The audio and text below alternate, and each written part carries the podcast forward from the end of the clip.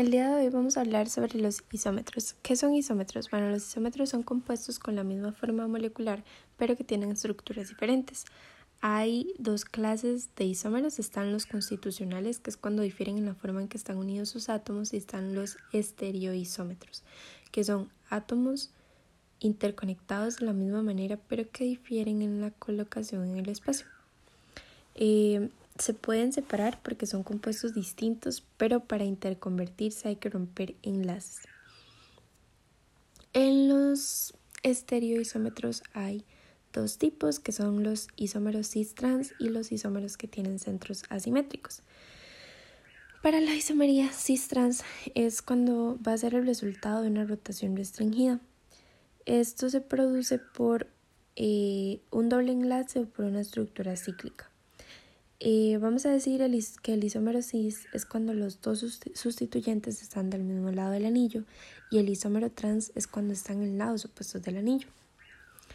Tenemos también que los, los compuestos con dobles enlaces de carbono-carbono también pueden tener isómeros cis y trans.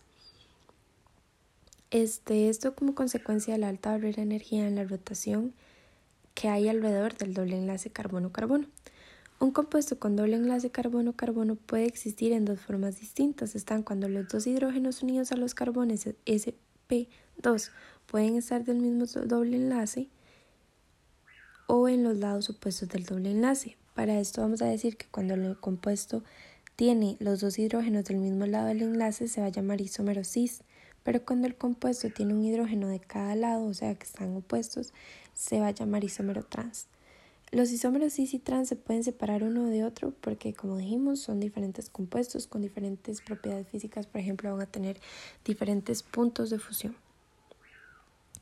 Este dice también el libro que los isómeros trans, al contrario que los isómeros cis, tienen momento dipolar, M nulo porque los momentos dipolares de los enlaces individuales se cancelan.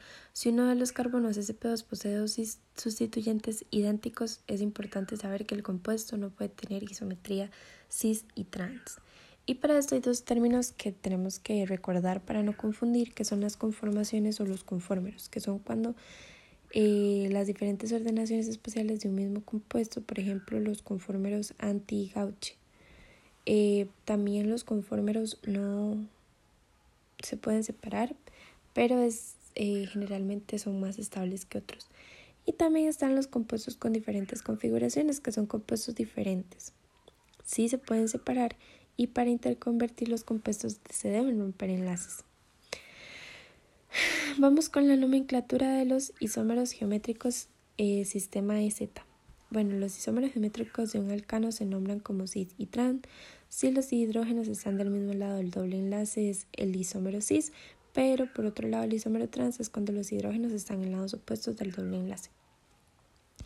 El sistema de nomenclatura de Z tiene una serie de eh, como reglas que se deben seguir y la primera va a ser las prioridades relativas de los dos grupos unidos a un carbono sp2 y las prioridades relativas de los dos grupos unidas al otro carbono sp2. Y para esto vamos a tener que la, prioridad relativa va a depender del número atómico de los átomos que están unidos directamente al carbono sp2 y es que cuanto mayor sea el número atómico más alta va a ser la prioridad que va a tener. Este también es si los dos átomos unidos a un carbono son iguales, o sea, hay un empate, lo que va a hacer es que se va a comparar los números atómicos de los átomos unidos a esos átomos empatados. Y la tercera regla es que si un átomo está unido a otro por un doble enlace, el sistema de prioridad lo considera como si estuvieran unidos a dos átomos iguales por enlaces simples. Lo mismo pasa cuando hay un triple enlace. Y las prioridades lo considera como si estuviera unido a tres átomos iguales por enlaces simples. El objeto quiral tiene una imagen especular no superponible. Cuando hablamos de objetos eh, quirales, hablamos de objetos que tienen derecha e izquierda. ¿Qué quiere decir eso? Cuando los ponemos a un espejo, la imagen que vemos no es igual a la, a la, al objeto. Este, por ejemplo, cuando ponemos una mano derecha a un espejo, vamos a ver una mano izquierda. Este, eso es lo que llamamos un objeto quiral. ¿Qué pasa con los objetos que no son quirales? Se dice que son aquirales y es cuando el objeto aquiral tiene una imagen especular superponible, o sea que lo mismo que yo proyecto en el espejo es lo mismo, es el mismo objeto, o sea, no hay ninguna diferencia.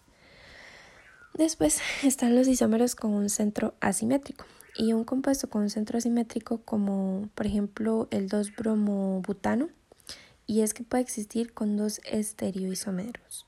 Estereoisómeros, sí. Los dos estereoisómeros son análogos a mano izquierda y una mano derecha.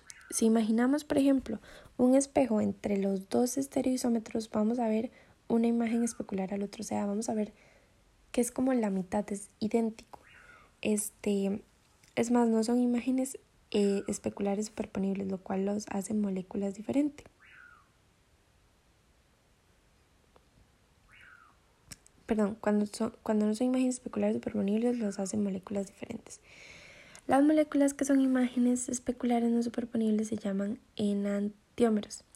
Y una molécula que tiene una imagen especular no superponible como un objeto que tiene una imagen especular no superponible es cuando decimos que son quirales.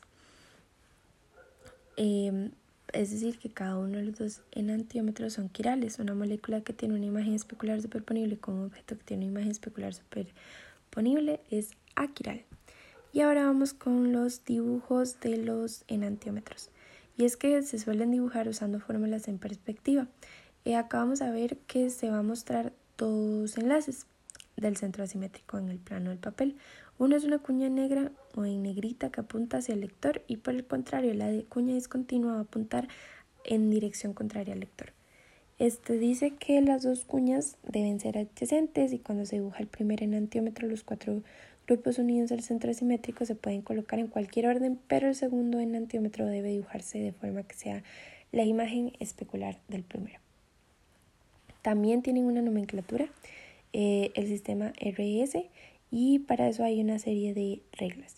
Eh, otra vez volvemos con las prioridades de los grupos y esto también dice que cuanto más alto sea el número atómico del átomo, más alta va a ser la prioridad. Este, y los grupos atómicos de los átomos unidos directamente al centro asimétrico son quien determinan las prioridades relativas. Dice que cuando el grupo con la prioridad más baja está eh, unido a una cuña discontinua hay que dibujar una flecha curva desde el grupo con la prioridad más alta hasta el grupo en segunda prioridad y después otra flecha con el grupo de prioridad. Si las flechas apuntan en sentido de las agujas del reloj, el compuesto tiene configuración R, pero si apuntan en sentido contrario es configuración S.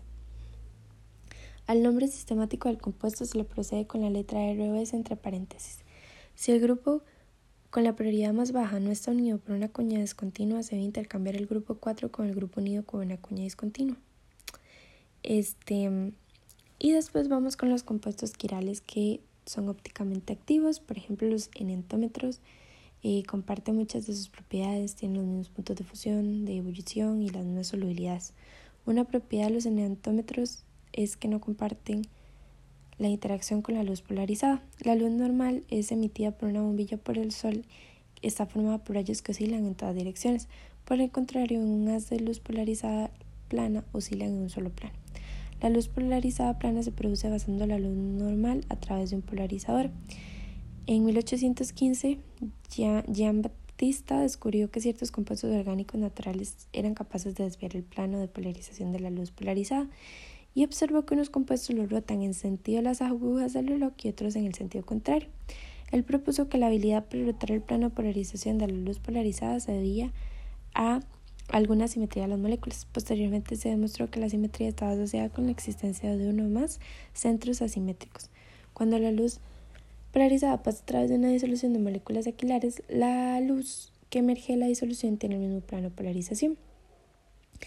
Y decimos que los compuestos quirales son ópticamente activos y los compuestos aquirales son ópticamente inactivos. Para eso vamos a determinar el dextrogiro, que es cuando eh, ópticamente activo va a derrotar el plano de polarización en el sentido de las agujas del reloj, y el levogiro, que es cuando al contrario este, lo hace rotar en plano eh, en dirección este, contraria. Y lo representamos por un menos. Y eso sería todo. Muchas gracias.